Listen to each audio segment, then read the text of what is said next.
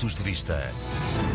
Esta semana em especial, eu gostaria de homenagear o cônego Alexandre Mendonça, que ao longo dos seus mais de 33 anos de sacerdócio esteve diretamente intensamente ao serviço da comunidade luso-venezuelana.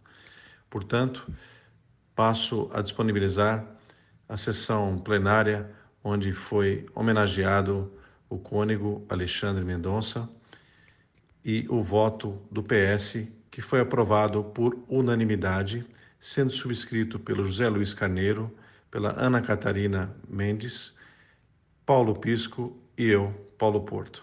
Muito obrigado. Pontos de Vista.